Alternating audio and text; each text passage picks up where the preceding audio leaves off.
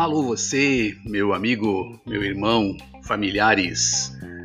Bom dia, boa tarde, boa noite. Um tríplice fraternal abraço para você. Eu sou Elson Strebe e você está no podcast do programa O Cinzel Filosófico. Quinzenalmente, levando até você, onde quer que você esteja, uma mensagem para sua reflexão. Vamos juntos?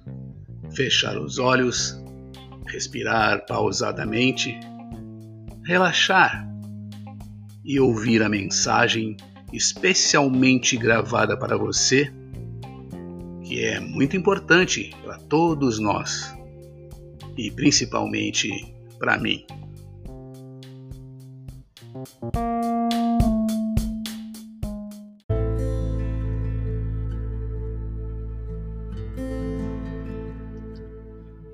Bem, meus amigos, o podcast desta quinzena é um texto de contribuição de um amigo, um irmão de maçonaria e um confrade da Academia Campinense Maçônica de Letras, Dr. Marcelo Saim Schoff.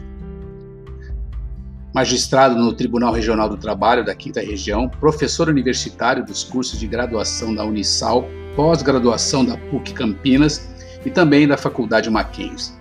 Também é palestrante e escritor e possui alguns livros técnicos, artigos e obras maçônicas publicados. Ouça o texto e comece agora a sua reflexão sobre o assunto proposto. Vamos lá?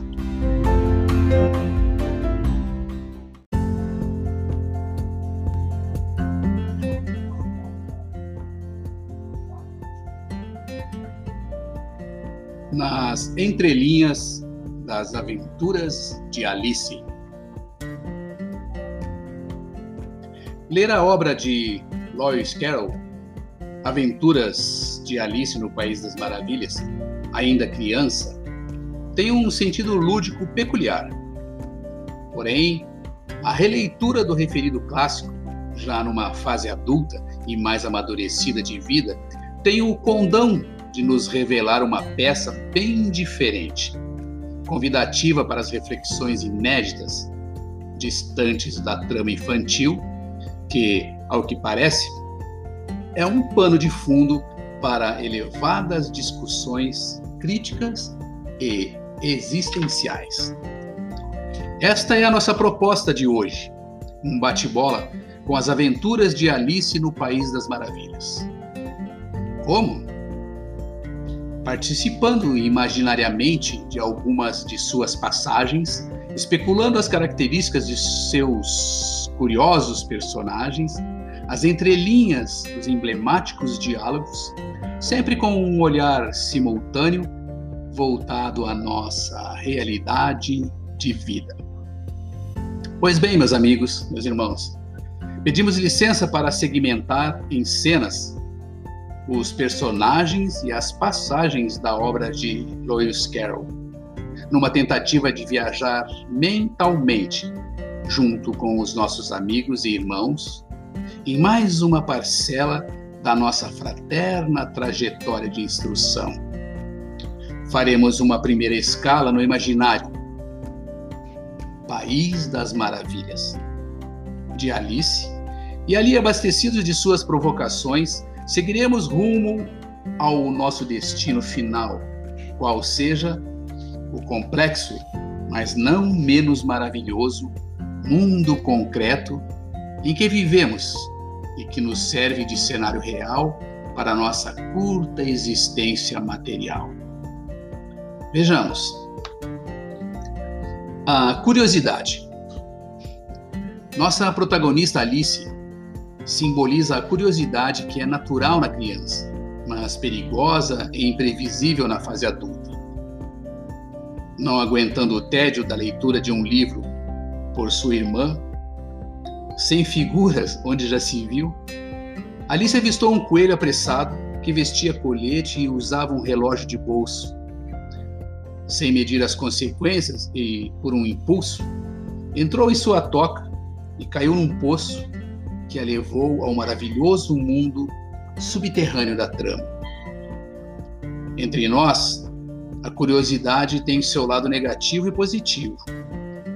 É dom do bisbilhoteiro, do xereta de carteirinha, daquele que não busca conhecimento ou aperfeiçoamento, mas apenas saber da vida alheia para criticar, chacotear ou simplesmente satisfazer seus desejos particulares.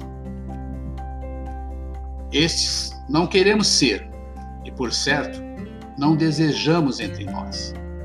No entanto, a curiosidade tem sua faceta positiva, pois é a importante característica do filósofo, que olha os acontecimentos da vida com atenção e parcimônia, coloca em dúvida a primeira impressão imediata dos sentidos e da mente, para então direcionar sua conduta com muita razão, visando sempre produzir o bem.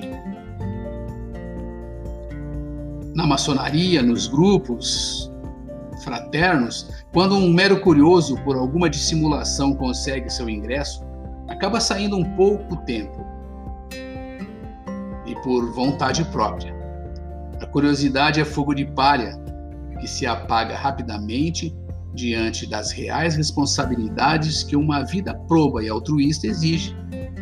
Deixa, contudo, marcas e um espaço de destruição.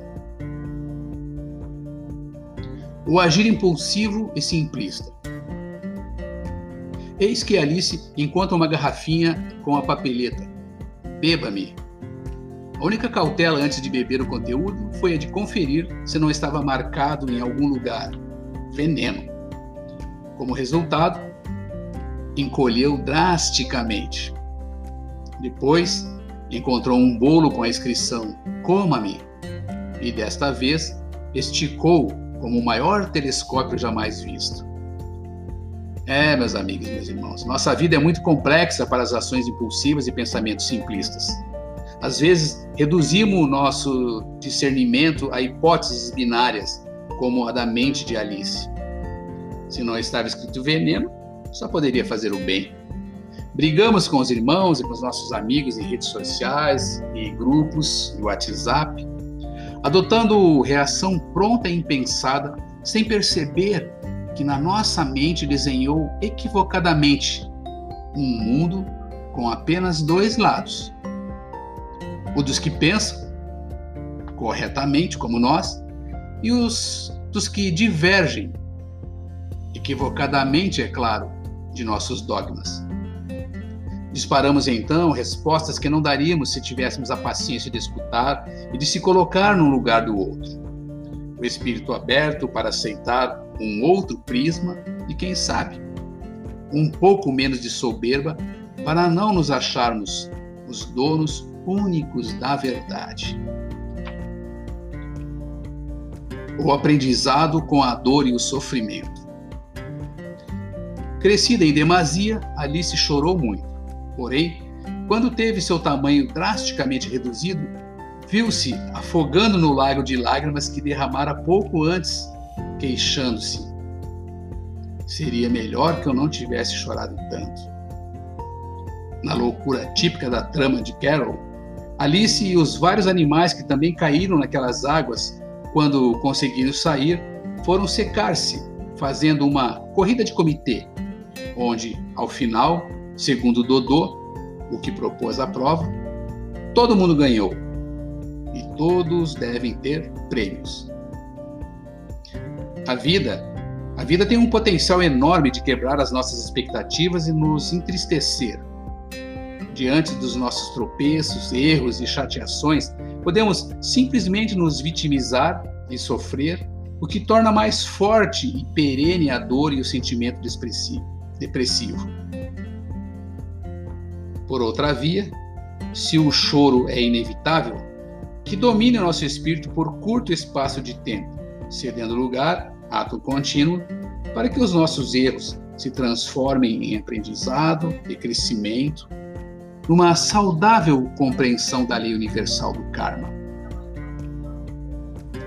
Não estamos numa Olimpíada de eliminação e escolhendo o caminho do bem, aprendendo com os nossos erros, vibrando com os nossos acertos, todos seremos vitoriosos.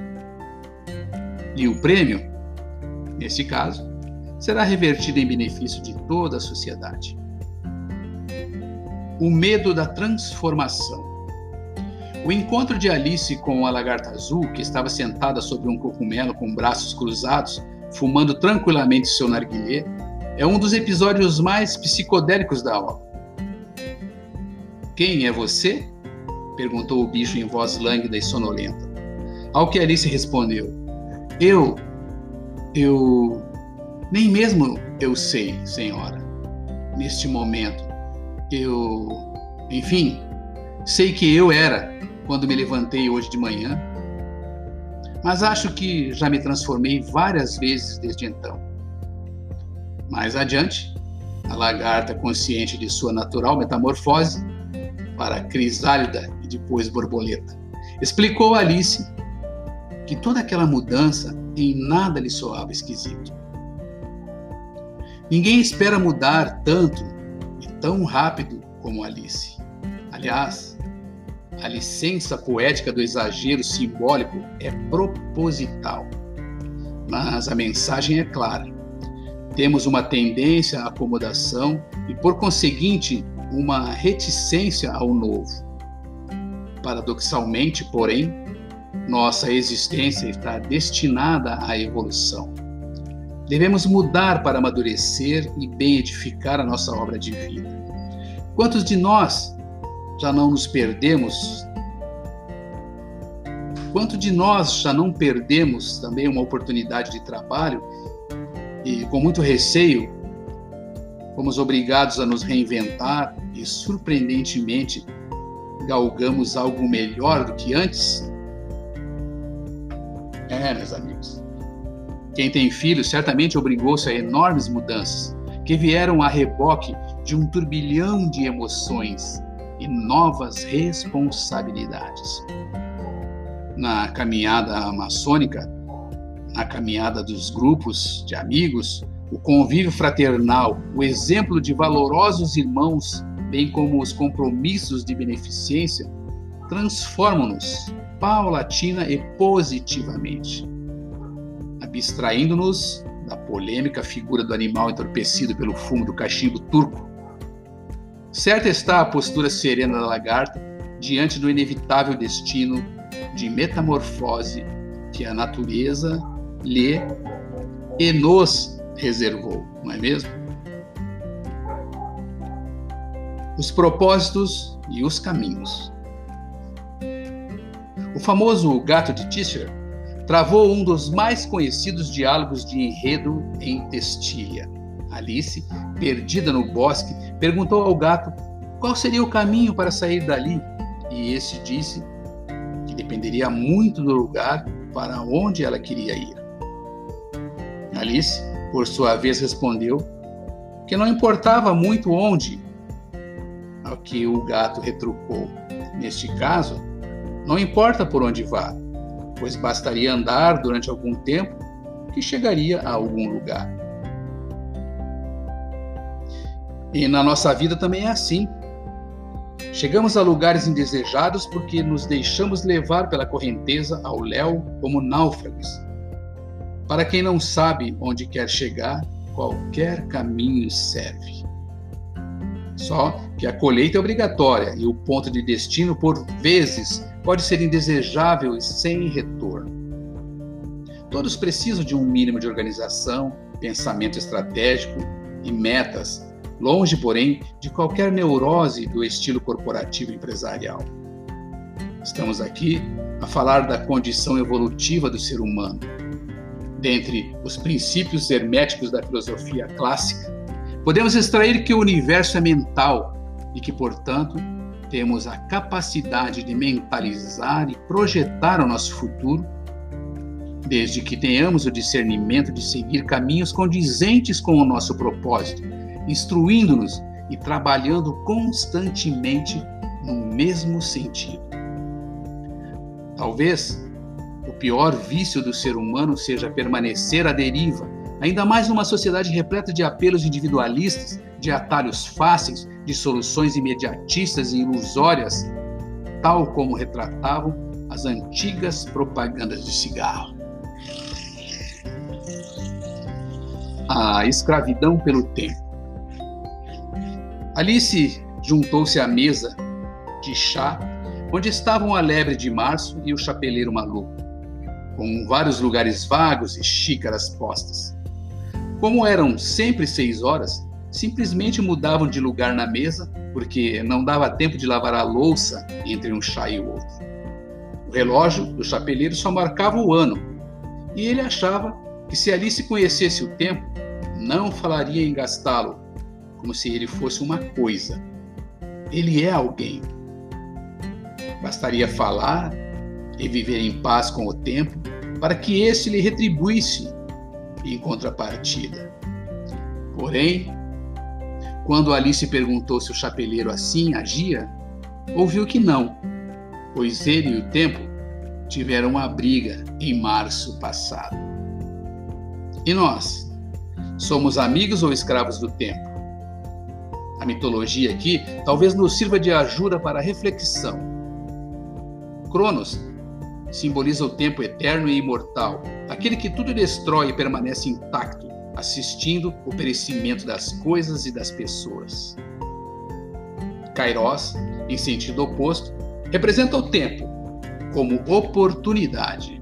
Sua figura é emblemática, não só pelas asas nos pés, mas também pelos cabelos que caíam sobre sua testa, apesar de ser calvo na parte de trás da cabeça. Simbolicamente, o tempo de Kairos somente pode ser agarrado pelos cabelos, vamos dizer assim, quando vem de encontro a nós. Se o deixarmos passar e tentarmos correr atrás, não teremos a chance de assim capturá-lo. Que o tempo nos seja amigo, encarado e dominado de frente, de forma consciente, com aproveitamento das oportunidades da vida em seus momentos certos. Enfim, meus amigos, meus irmãos, menos Cronos e mais Kairos neste nosso relacionamento tormentoso com o tempo. As leis e as ordens injustas. No campo de jogo de croquete da Rainha de Copas, três cartas do baralho pintavam de vermelho as rosas brancas para que não fossem decapitadas pela Alteza. Aliás, diante da mínima atitude que lhe pudesse desagradar, a rainha raivosa berrava: Cortem-lhe a cabeça! Estranhamente, a pena capital nunca era levada a cabo. Aliás, no julgamento do valete de copas acusado de roubo de tortas, Alice indignou-se com a rainha, pois esta pretendia dar a sentença antes mesmo do veredito dos jurados. A rainha ordenou que lhe cortassem a cabeça, mas Alice resistiu, dizendo que não passavam de, uma, de um baralho de cartas. Daí seguiu-se a cena da revoada de cartas e, em seguida, o final da história, que não revelaremos aqui, apesar de absolutamente conhecido. Isso quer dizer que qualquer cidadão deve ter como premissa o cumprimento das leis. Há, porém, leis e ordens de autoridades que são injustas e contra as quais devemos opor irrestrito dever de resistência. Não se trata de pegar, de pregar desobediência civil, mas sim de tratar em perfeita harmonia, prática, as noções de lei e moral. Outro dia, um cidadão muito simples foi retalhado por um juiz por se apresentar de chinelos à audiência numa despropositada e inaceitável interpretação do que seria desrespeito à formalidade do ato judicial. Já nos deparamos também com a notícia de que uma pessoa cega, dependente do seu cão-guia, teve o acesso negado à estação de trem sob a absurda justificativa de que ali não era permitido de entrar com animais.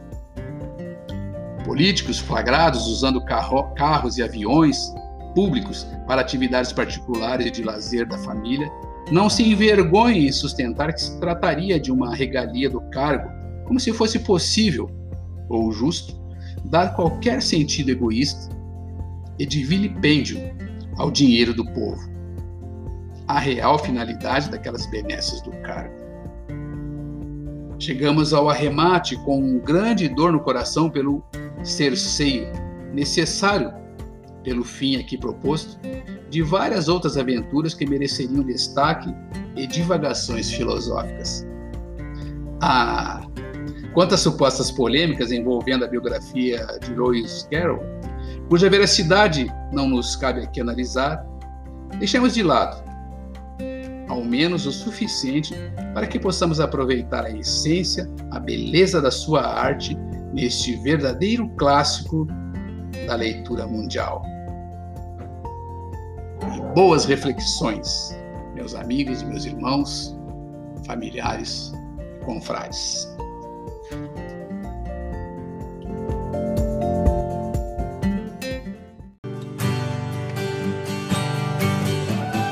So, so you think you can tell heaven from hell,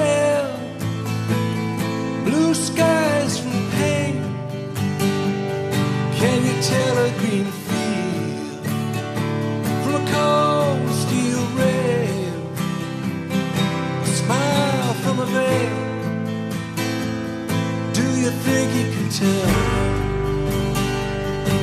they get you to trade your heroes for ghosts, hot ashes for trees, whatever a cool breeze, cold comfort for change. Did you exchange walk on?